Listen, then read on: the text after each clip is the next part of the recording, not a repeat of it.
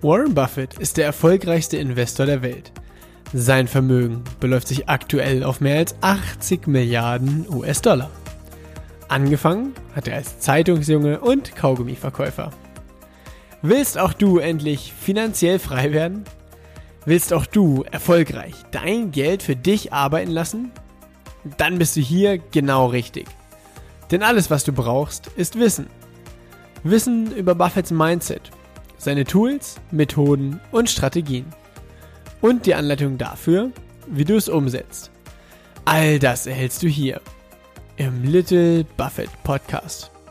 Der Podcast für alle Investoren und die, die es werden wollen. Mein Name ist Dominikus Link und ich begrüße dich ganz herzlich zur 59. Folge mit dem Thema, wie du in der Praxis Aktien kaufst. Herzlich willkommen zu dieser Folge. Ich freue mich riesig, dass du mit dabei bist.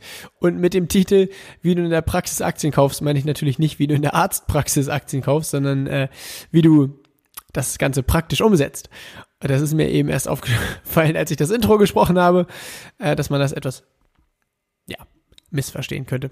Aber wie auch immer, ich denke äh, äh nach wie vor, dass es relativ klar wird, dass es in dieser Folge jetzt darum geht, wie funktioniert das denn eigentlich, ähm, dass man Aktien tatsächlich kauft. Also, weil du kannst ja jetzt nicht irgendwie äh, einen Brief schreiben und sagen, ich will Aktien kaufen oder äh, deine Eltern anrufen und sagen, hey, ich will Aktien haben, sondern du musst ja irgendwie an der Börse Aktien kaufen. Und wie das genau geht, lernst du hier in dieser Folge, was man dabei beachten sollte und äh, wie man dann letztendlich sich an dem ersten Unternehmen beteiligt. Also nochmal kurz zur Wiederholung. Aktien werden über eine Börse gehandelt. Eine Börse ist im Endeffekt ein Marktplatz, wie es auch äh, auf dem Marktplatz zum Beispiel am äh, Sonntag Markt gibt und äh, Bäcker dahin kommen und Brötchen verkaufen und ein Metzger dahin kommt, um Fleisch zu verkaufen und ein Fischhändler dahin kommt, um Fisch zu verkaufen, gibt es an, also wie, genauso wie es auf dem Marktplatz verschiedene Produkte gibt, gibt es an der Börse verschiedene Produkte. Nämlich zum Beispiel Aktien von verschiedenen Unternehmen. Und die Börse dient lediglich dazu, dass Person A Aktien an Person B verkaufen kann. Das heißt, die Börse an sich verkauft oder kauft keine Aktien, sondern die Börse ist lediglich ein Marktplatz, an der Aktien gehandelt werden. Ja, das heißt, man kann sich das vorstellen, der Marktplatz kauft und verkauft keine Fische, sondern der Marktplatz ist lediglich die Plattform, auf der der Fischverkäufer Fische an den Endkunden bringen kann. Das schon mal vorab.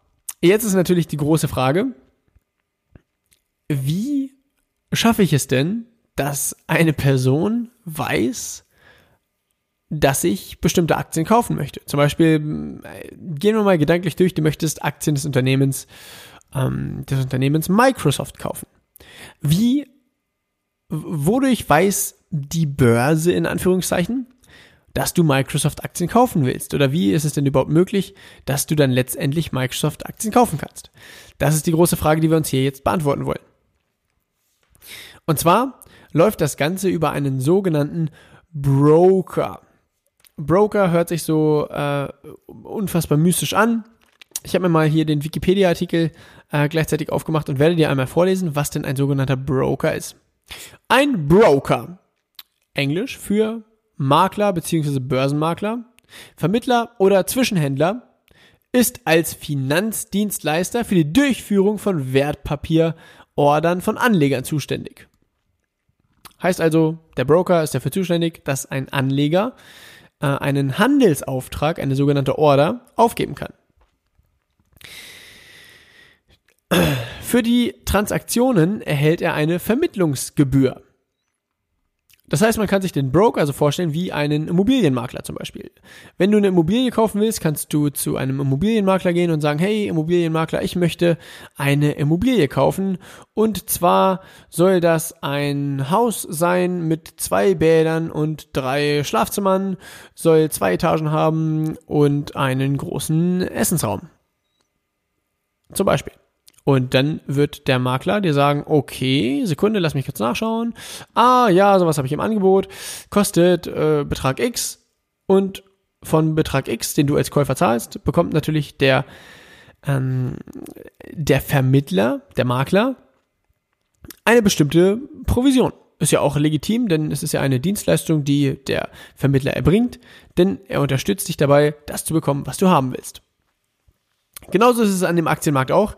Der sogenannte Broker ähm, bekommt eben eine kleine Gebühr dafür, dafür, dass er quasi die Zwischenstelle zwischen dir und der Börse ist. Das heißt, wenn du eine Aktie, zum Beispiel eine Microsoft-Aktie kaufen möchtest, dann gibst du deinem Broker Bescheid und dein Broker leitet diesen Auftrag an die Börse weiter. Und dann wird an der Börse Millisekunden aktuell geschaut, okay, wer möchte kaufen, wer möchte verkaufen, zu welchem Preis und werden sich zwei Leute einig? Ja, sehr gut. Dann wird die Information an den Broker weitergegeben und die Aktie wird dir in dein Depot gebucht. Oder eben, falls du keinen Verkäufer findest, der auf deinen, auf deinen Kaufwunsch eingeht, weil du zum Beispiel äh, bei einer Aktie, die 100 Dollar kostet, sagst, hey, ich möchte maximal 90 Dollar bezahlen, ähm, dann wirst du natürlich niemanden finden, der dir die Aktien für 90 Dollar verkauft.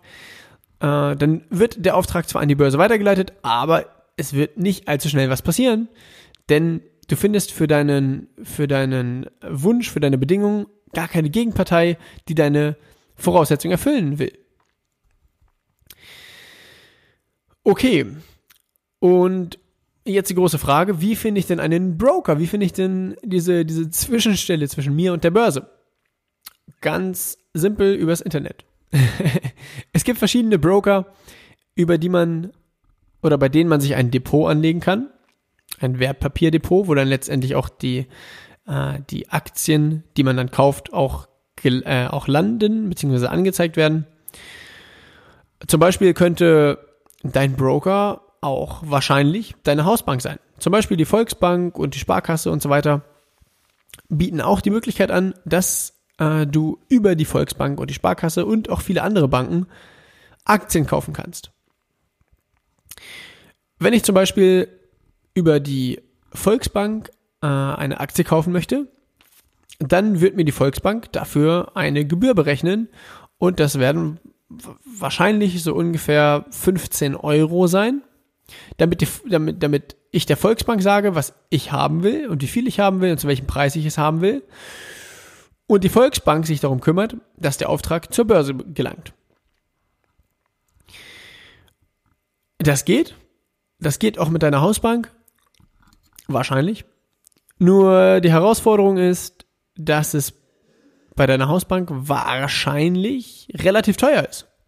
Denn überleg mal, wenn du eine Aktie für 100 Euro kaufst und du bezahlst dafür, dass du den Handelsauftrag aufgibst und der Handelsauftrag ausgeführt wird, 15 Euro an Gebühr, dann hast du direkt erstmal 15 Prozent an, an Kosten, beziehungsweise dann kann die Aktie erstmal um 15 Prozent steigen und du hast immer noch letztendlich keinen Gewinn gemacht. Dazu kommt noch, dass du die Aktie ja irgendwann auch nochmal verkaufen äh, willst und dann nochmal wahrscheinlich ungefähr 15 Euro bezahlst bei deiner Hausbank. Das heißt, die Aktie könnte um 30 Prozent steigen und du hättest nach Kauftransaktion und nach Verkaufstransaktion immer noch nicht mehr Geld auf dem Konto. Das ist natürlich kein cleveres Konzept. Das heißt, wir brauchen eine andere Lösung. Und die andere Lösung heißt anderer Broker. Äh, es gibt, ja, es gibt im Endeffekt ziemlich viele Broker. Und was man wissen muss, ist, dass die Dienstleistung, die der Broker erbringt, relativ austauschbar ist. Die Dienstleistung ist ziemlich standardisiert und ziemlich klar definiert, nämlich dass der Broker den Handelsauftrag ausführt oder an die Börse weiterleitet, den du beim Broker eingibst. Das ist, mm, das kann man sich zum Beispiel vorstellen oder ein, ein anderes Beispiel ist zum Beispiel ähm, die, die Airline-Branche. Ja, wenn du von, wenn du von Ham, wenn, wenn du von Hannover nach London fliegen willst, dann willst du von Hannover nach London fliegen. Ob der Flug von Eurowings durchgeführt wird, von Ryanair durchgeführt wird, von Lufthansa durchgeführt wird, ist im Endeffekt zweitrangig, weil die Dienstleistung der Airlines ziemlich vergleichbar ist. Nämlich die Transportierung, die Transportierung, Transportation, Transport, Transportierung von äh, Passagieren vom Flughafen Hannover zum Flughafen London. Und beim Broker ist es sogar, ja, es ist sogar tatsächlich noch krasser. Also bei, bei Airlines hast du ja noch Unterschiede in der Qualität, in Unterschiede ähm, im Sitzkomfort, Unterschiede im Service, Unterschiede im Gepäck, was du mitnehmen kannst. Das sind alles quasi Feinheiten, in denen sich die Airlines dann doch unterscheiden. Und beim Broker ist es im Endeffekt so, die verschiedenen Broker-Plattformen unterscheiden sich in der Benutzeroberfläche. Das ist eigentlich der, der riesengroße Punkt, in der sich die Broker-Plattformen unterscheiden. Und, und an der Anzahl der Börsen, zu denen der Broker Zugriff hat.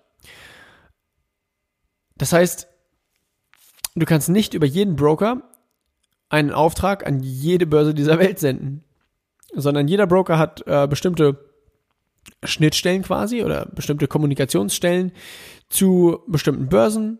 Eine Börse ist zum Beispiel die New York Stock Exchange, die Nasdaq, die äh, Börse in Frankfurt, die Xetra und so weiter. Die London Stock Exchange, das sind die Börsen, das heißt die Marktplätze, an denen Aktien tatsächlich gehandelt werden. Und verschiedene Broker, wie zum Beispiel äh, entsprechend auch die Volksbank, wenn man sich dazu entscheidet, oder eben die Sparkasse oder viele andere Banken, haben Zugriff auf verschiedene Broker, äh, auf, auf verschiedene Börsen.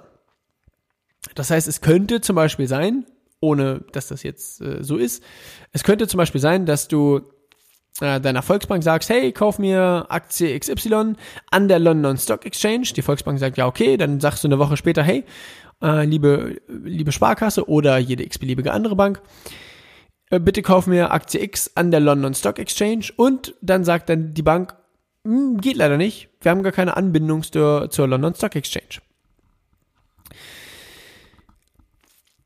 Und je nachdem, was du, was du machen möchtest, was für Produkte du handeln möchtest, ob du lediglich Aktien handeln möchtest, ob du auch Staatsanleihen handeln möchtest, ob du ähm, nur deutsche Aktien handeln möchtest oder auch amerikanische Aktien oder auch ähm, asiatische Aktien oder was auch immer, Danach solltest du eben Ausschau nach einem entsprechenden Broker haben, der genau diese Bedingungen erfüllt.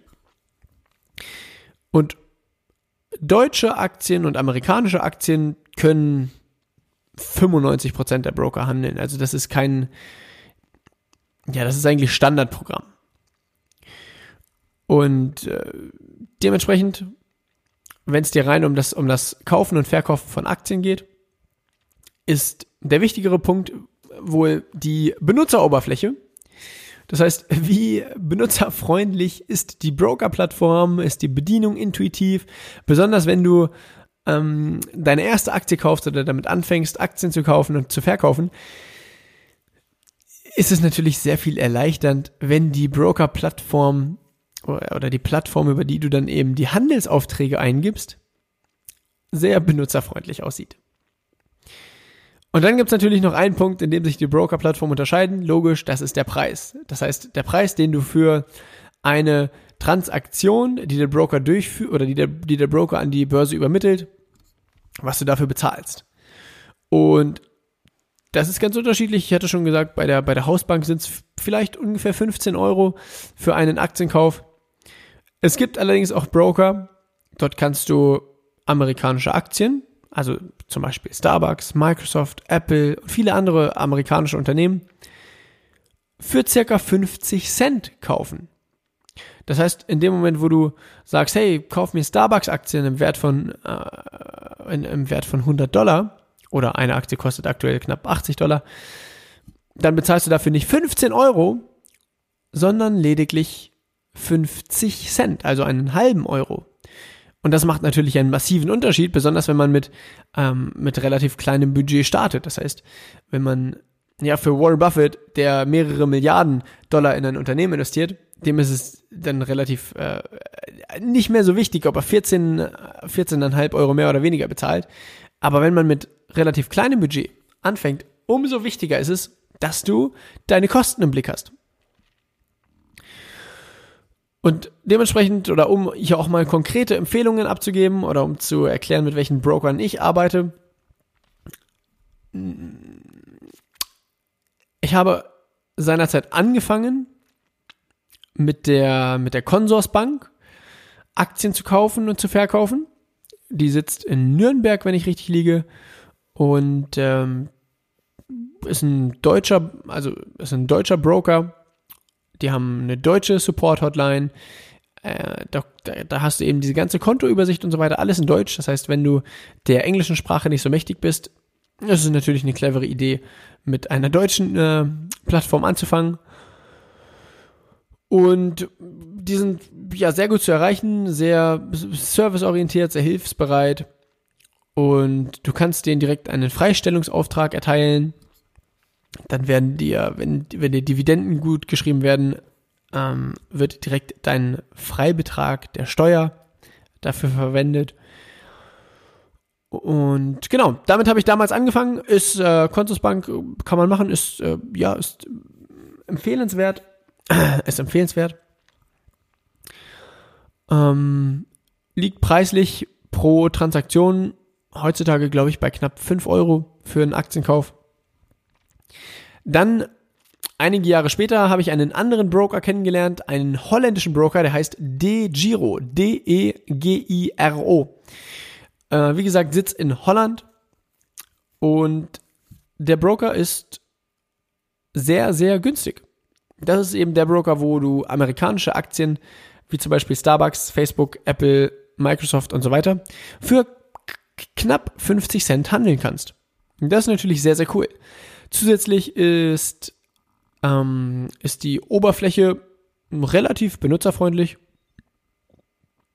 Du kannst dort deutsche Unternehmen handeln, du kannst dort amerikanische Unternehmen handeln, du kannst dort auch zum Beispiel ETFs kaufen und verkaufen. Und die Plattform ist auch ist, ist sehr, sehr zu empfehlen, besonders eben äh, aufgrund der Kostenstruktur, der, der günstigen Kostenstruktur. Und dann gibt es einen dritten Broker, mit dem ich vertraut bin, und zwar heißt der Interactive Brokers.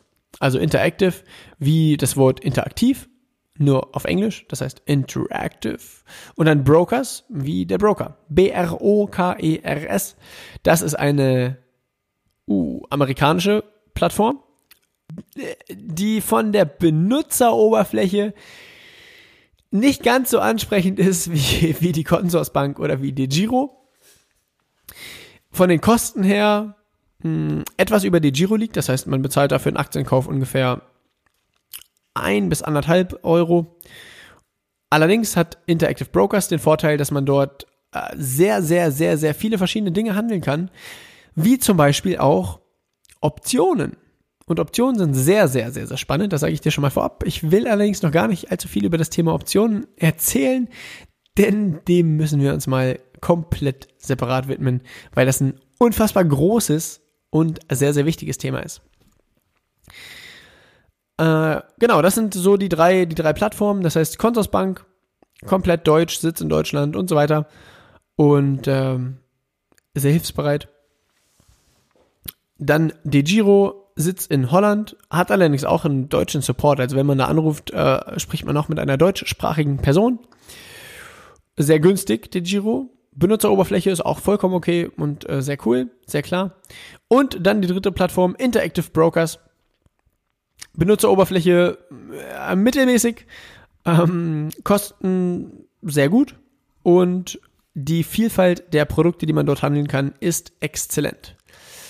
Allerdings gibt es dort keinen vernünftigen deutschen Support, zumindest aktuell nicht. Äh, wenn man dort äh, anruft, dann kann man nach England telefonieren und telefoniert mit einer englischsprachigen Person. Das heißt, ähm, wenn du dich für die Plattform Interactive Brokers entscheidest, dann solltest du der englischen Sprache auch mächtig sein. Wenn du Aktien kaufen und verkaufen willst, dann empfehle ich dir die Plattform DeGiro. Die ist äh, dafür phänomenal und wie gesagt sehr, sehr günstig. Um, dementsprechend www.degiro.com .de für die, äh, für die, für diejenigen, die in Deutschland sitzen oder entsprechend .at für die Österreicher und mit Sicherheit .ch für die Schweizer unter uns. Dort registrierst du dich, das geht relativ fix, vielleicht 15 Minuten, dann überweist du dein erstes Geld dahin und kannst über die Giro deine gewünschten Handelsaufträge an die Börse weiterleiten und dadurch deine ersten Aktien kaufen. Das ist quasi Aktienhandel in der Praxis. Was gibt's da noch zu, zu beachten? Letztendlich mh, hm, muss dir der Broker am Jahresende auch eine coole Jahresübersicht äh, zur Verfügung stellen, wo drin steht, was für Aktien du besessen hast, äh, mit welchen Aktien du wie viel Euro Gewinn oder Verlust gemacht hast und letztendlich dann die Summe, wie hoch deine sogenannten Kapitalerträge waren dieses Jahr.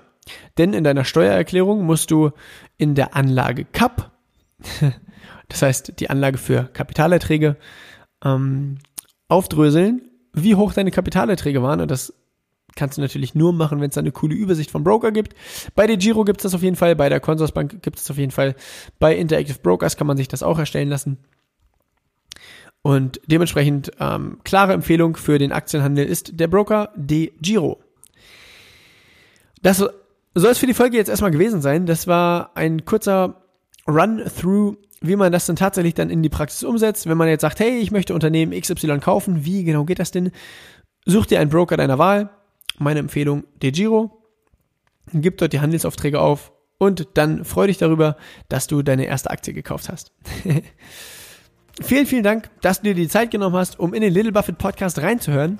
All das, was wir hier besprechen, ist natürlich niemals eine Anlageberatung, sondern es geht lediglich darum, das Wissen, die Tools und Strategien der erfolgreichen Investoren mit dir zu teilen. Wenn dir die Folge gefallen hat, dann freue ich mich riesig, wenn du mir eine Bewertung bei iTunes gibst, den Podcast hier abonnierst, damit du permanent auf dem Laufenden bleibst und oder die Folge an einen Freund weiterleitest, der sich auch für das Thema interessiert. Bei Fragen erreichst du mich am besten über Instagram. Dort ist mein Benutzername Dominikus Link. Alles klein, alles zusammengeschrieben. Bis zur nächsten Folge und viel Erfolg beim Investieren. Vielen, vielen Dank, dass du dir die Zeit genommen hast.